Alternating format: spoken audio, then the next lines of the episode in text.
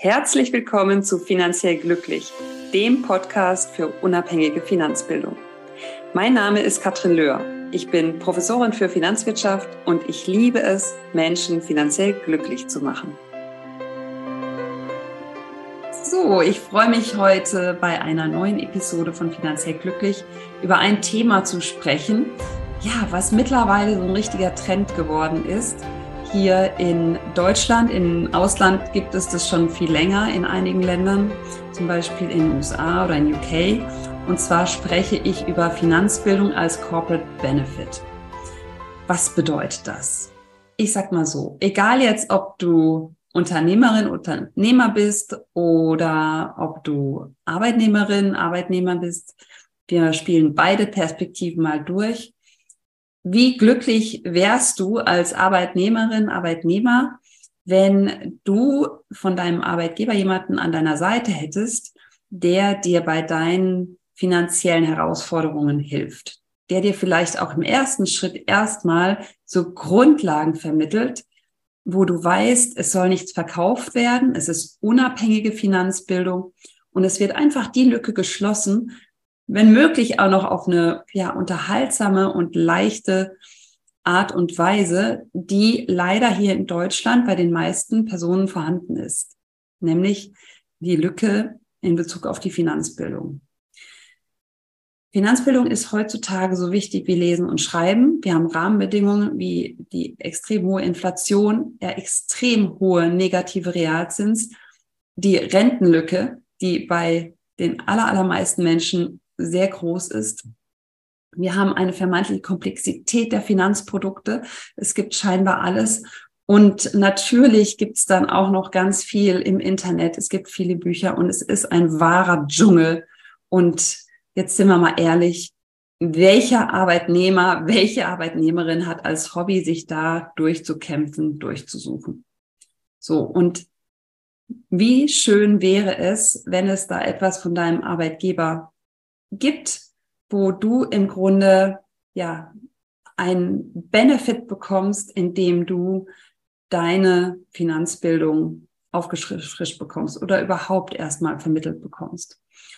Und dadurch, dass das ähm, im Moment natürlich auch eine besondere Zeit ist. Das heißt, wir wissen alle, in ganz vielen Bereichen bewerben sich die Unternehmen im Moment bei den Arbeitnehmerinnen und Arbeitnehmer und nicht mehr umgekehrt. Das heißt, im Moment sind auch viele Unternehmen auf der Suche nach innovativen Corporate Benefits und also Mitarbeiterleistungen, ja. Und wie schön wäre es, wenn du als Arbeitgeberin, als Arbeitgeber deinen Beschäftigten etwas bieten kannst, wo du sogar noch etwas zurückbekommst. So, also wenn du jetzt dieses Angebot machst, Finanzbildung als Corporate Benefit, warum könnte das spannend sein? Wir alle wissen, Fachkräftemangel, wir haben den demografischen Wandel, wir haben eben diese Herausforderungen nach Corona, dass Beschäftigte sich nicht mehr so zu ihrem Unternehmen äh, zugehörig fühlen als vielleicht vorher. Zumindest in einigen Bereichen sieht man das ähm, anhand von Studien. Und du könntest deinen Arbeitnehmerinnen und Arbeitnehmern etwas bieten, wo du ihnen wirkliche Hilfestellung leistest. Und bei der Finanzbildung ist es tatsächlich so, wie gesagt, die Lücke ist riesig. Es gibt äh, Studien, da bin ich in einer anderen Folge ja schon mal drauf eingegangen, die zeigen, wie häufig Arbeitnehmerinnen und Arbeitnehmer sich im Grunde gedanklich mit ihren finanziellen Sorgen beschäftigen. Und ein Denkfehler, den ich da häufig beobachte, ist, dass das dann nur Schulden sein müssen. Das können natürlich Schulden sein und es gibt jedes Jahr den Schuldneratlas. Da kann man mal schauen, wo die Stadt wo man entsprechend ansässig ist, äh, steht. Und ähm, das heißt, Schulden ist natürlich ein Thema, aber nicht nur. Es können ganz andere Fragestellungen sein. Wie lege ich mein Geld an? Wie kann ich meine Rentenlücke füllen? Wie kann ich entsprechend mit Herausforderungen umgehen, die aktuell sind, beispielsweise mit einem Auslauf, mit einer auslaufenden Finanzierung vom Eigenheim oder ich möchte vielleicht ein Eigenheim kaufen. Ich bin vielleicht gerade geschieden und muss mich entscheiden, was passiert mit dem gemeinsamen Eigenheim. Und all das sind Fragestellungen, wo es in der Regel so ist, dass es keine Hilfestellung gibt, zumindest nicht unabhängig. Also, dass wirklich jemand mal unabhängig zur Verfügung steht, ohne was verkaufen zu wollen und einfach im Grunde als Sparing-Partner und auch natürlich, um Dinge zu vermitteln, um Wissen zu vermitteln, um Kompetenz zu äh, vermitteln und ähm, ja, die Beschäftigten im Grunde auf Augenhöhe zu bringen mit all den Personen, mit denen sie dann vielleicht im Nachgang sprechen, mit der Bank, mit einem Versicherungsmakler und so weiter und so fort. Und diese Unterstützung zu leisten als Arbeitgeber, äh, das verursacht natürlich Dankbarkeit auf der Arbeitnehmerseite, weil wir haben die Finanzen als wirklich ein zentrales Thema in, im Grunde unser aller Leben. Und ich kann hervorragende Entscheidungen treffen und kann im Grunde dadurch wirklich dafür sorgen, dass ich äh, mit geregelten Finanzen wirklich einen freien Kopf habe und meine Ziele auch im Grunde damit erreiche oder damit unterstütze. Es kann aber eben gerade auch das Gegenteil sein, wenn eben die entsprechende Kompetenz nicht vorhanden ist. Und wir sehen ja, dass wenn wir auf Corporate Benefits schauen, das hat sich ja in den vergangenen Jahrzehnten schon sehr ausgeweitet. Ja, also ich sage jetzt mal Yoga, Pilates, äh, E-Fahrrad und so weiter, E-Bike. Ähm, das, das hat sich ja alles schon im Grunde entwickelt. Aber unabhängige Finanzbildung ist eben deshalb super spannend, weil es noch ganz viele andere Auswirkungen hat, die auch wiederum dem Arbeitgeber zugutekommen. Und zwar hatte ich zum einen schon mal gesagt, eben diese klare Gedanken, diese erhöhte Produktivität. Ähm, wir haben Mitarbeiterinnen und Mitarbeiter, die denen wirklich ein Stein vom Herzen gefallen ist, wenn diese finanziellen Fragen endlich geklärt sind. Ja, das setzt richtig, richtig viel Energie frei. Wir haben natürlich auch das Thema Gleichberechtigung wenn es darum geht, die Frauen auf Augenhöhe zu bringen. Da gibt es eben auch verschiedenste Studien, die zeigen, dass die Frauen zum einen natürlich ähm, durch Gender Pay Gap, Gender Pension Gap da schon ein viel größeres Problem haben. Und wenn man auf die Studien der Finanzbildung schauen, sieht man, dass die Frauen sich da noch unsicher fühlen als vielleicht der eine oder andere Mann und ähm, da auch öfters sagen, ich weiß es nicht. Ja, es ist einfach eine Unsicherheit da, weil es natürlich auch nirgendwo vermittelt wird und keine Finanzbildung zu haben, das hat nichts mit Intelligenz oder Bildung zu tun, sondern es ist der Normalfall leider in Deutschland. Ja, es ist der Normalfall und da braucht man sich auch nicht für schämen, sondern es ist leider aus meiner Sicht äh, schon sehr lange versäumt worden, dass mit in die Schule zu integrieren. Wir haben es jetzt äh, in einigen, an einigen äh, Bundesländern haben wir Vorstöße und haben wir kleine Erfolge, die wir sehen können. Aber alles in allem ist der Großteil der Schülerinnen und Schüler leider dann mit der Schule fertig und hat keine Ahnung, wie er oder sie mit den eigenen Finanzen umgehen sollen. Und ja, das zieht sich natürlich so weiter. Die Entscheidungen werden größer, die finanziellen Entscheidungen äh, münden dann natürlich in äh, ja, Immobilien mieten oder kaufen, in Altersvorsorge, alle sehr, sehr große Entscheidungen, wo es eben auch sehr teuer ist, keine Entscheidung zu treffen. Das muss man eben ganz klar sagen. Und natürlich führt es für das Unternehmen auch zu einer höheren Attraktivität. Also so etwas kann natürlich ein sehr, sehr schöner Beitrag zu einer starken Arbeitgebermarke sein, weil es eben dieses Verantwortungsbewusstsein auch überträgt und ähm, ja, im Grunde diese, diese Lücke schließt und zwar mit Finanzbildung ohne Vertriebsinteresse. Ja, das haben wir natürlich überall dass es Partner gibt, wo es dann darum geht, Produkte zu verkaufen. Nur das ist ja auch nicht grundsätzlich immer schlecht. Allerdings ist aus meiner Sicht diese Ganzheitlichkeit wichtig. Das, das ist der erste Schritt. Erstmal muss ich mal wissen, ein paar Zusammenhänge kennen, um eben entsprechend für mich informierte und bewusste Finanzentscheidungen treffen zu können und dann ganz gezielt in verschiedene Produktbereiche reinzugehen, wo ich ein Defizit festgestellt habe. Ja, und das ist eine ganz andere Herangehensweise, als wenn ich sozusagen hinten anfange bei den Produkt, äh, bei der Produktauswahl und äh, aber gar nicht die Basis dazu habe in Bezug auf Finanzbildung, um da für mich ein ganzheitliches Bild entwickeln zu können. Ja.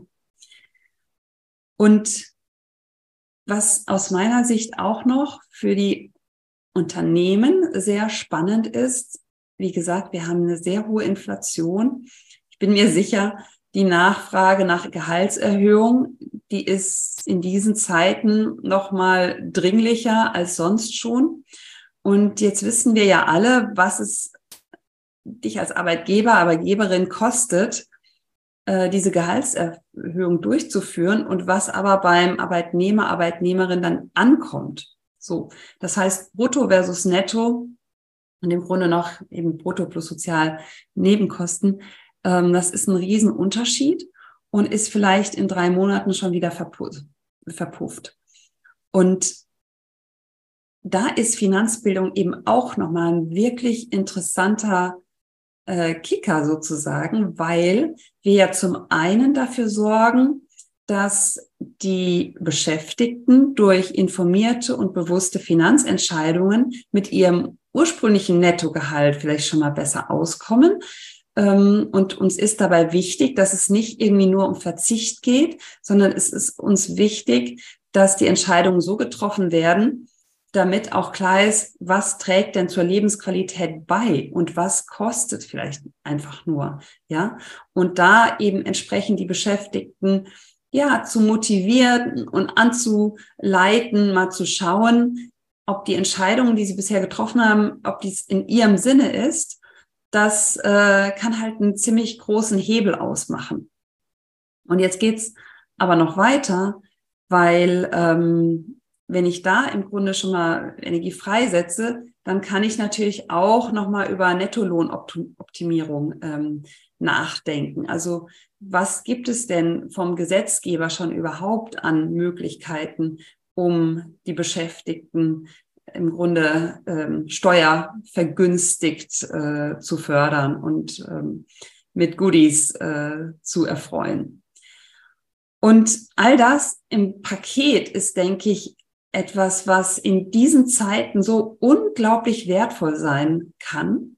Und es gibt äh, in Deutschland leider noch nicht so viele Studien, aber in den USA gibt es eine Studie, wo ähm, festgestellt wurde, dass im Grunde jeder Dollar, der in ein Financial Wellness Programm gesteckt wird. Und äh, ich nenne das jetzt in, an dieser Stelle synonym, also ob es jetzt Financial Wellness oder Financial Wellbeing ist, ähm, das ist so ein bisschen Geschmackssache und kommt so ein bisschen aufs Land drauf an. Ähm, jeder Dollar, der in solch ein Finanzbildungsprogramm gesteckt wird, hat einen Produktivitätsgewinn von drei Dollar generiert. Das heißt, es ist auch noch ein richtig super Investment für den Arbeitgeber. Und jetzt kannst du ja mal überlegen, wir sind im Moment auch dabei, ein White Paper dazu zu schreiben. Also schaut mal, vielleicht ähm, findet ihr das, wenn ihr den Podcast hört oder lasst es mich wissen, wenn ihr daran Interesse habt, dann lassen wir euch das zukommen. Und das im Grunde sozusagen nochmal zu reflektieren, passt das für mein Unternehmen und wie könnte man da vorgehen? Aus unserer Sicht macht es äh, immer Sinn, so ein, so ein Kick-off zu machen, weil das Thema Finanzen für ganz viele Beschäftigte ein Thema ist, was sehr negativ gespeichert ist. Also meistens Schuldgefühle oder schlechtes Gewissen oder ne, es wurden vielleicht Fehler gemacht, es wurden Dinge versäumt und so weiter und so fort. Und diese, ja, nicht vorhandene Finanzbildung fühlt sich natürlich auch nicht besonders gut an. Das heißt, aus unserer Sicht ist an erster Stelle erstmal der Neustart mit seinen Finanzen. Und da ist es aus unserer Sicht sehr, sehr wichtig, dass man das möglichst, ja, energievoll, mit Leichtigkeit ähm, angeht. Und dann, das ist unsere Erfahrung, wir arbeiten ja gern mit einem Fünf-Schritte-Programm, ähm, im Grunde jeden Einzelnen da durchzuführen. Und heutzutage haben wir ja durch Online-Akademie und virtuelle Möglichkeiten auch sehr effiziente Wege, um dann die Finanzbildung auch weiterhin den Beschäftigten zukommen zu lassen und vielleicht bis hin zu individuellen Sessions ähm, das auch auszuweiten. Das ist dann so ein bisschen Geschmackssache äh, von Unternehmen zu Unternehmen. Und ja, was vielleicht noch wichtig ist, ist, es ist natürlich ein Thema für alle Beschäftigten. Auf der anderen Seite sehen wir, dass auch so Spezialprogramme für Frauen oder Spezialprogramme für Azubis und Studierende ähm, auch immer Sinn machen, um da einfach zielgerecht die Inhalte zu vermitteln, um auch Lebensphasen nochmal mit einzubeziehen, Besonderheiten zu berücksichtigen. Und das Schöne ist, es gibt super viele Wege. Und ich bin mir sicher, wenn du jetzt entweder Arbeitnehmerin, Arbeitnehmer bist oder Arbeitgeber, Arbeitgeberin, dass es eine gute Sache sein könnte, mal zu überlegen, ob das für euch auch interessant ist.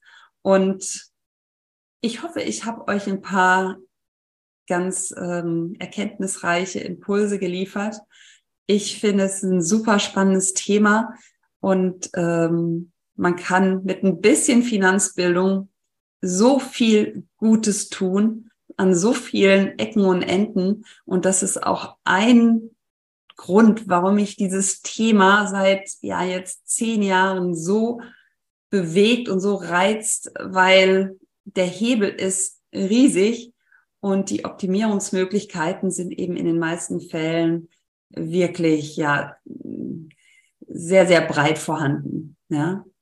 Und ja, in diesem Sinne wünsche ich euch, ähm, dass ihr Finanzbildung vielleicht auf irgendeine Art und Weise in euer Leben lasst. Ihr wisst ja, Finanzen sind das meist unterschätzte Thema überhaupt.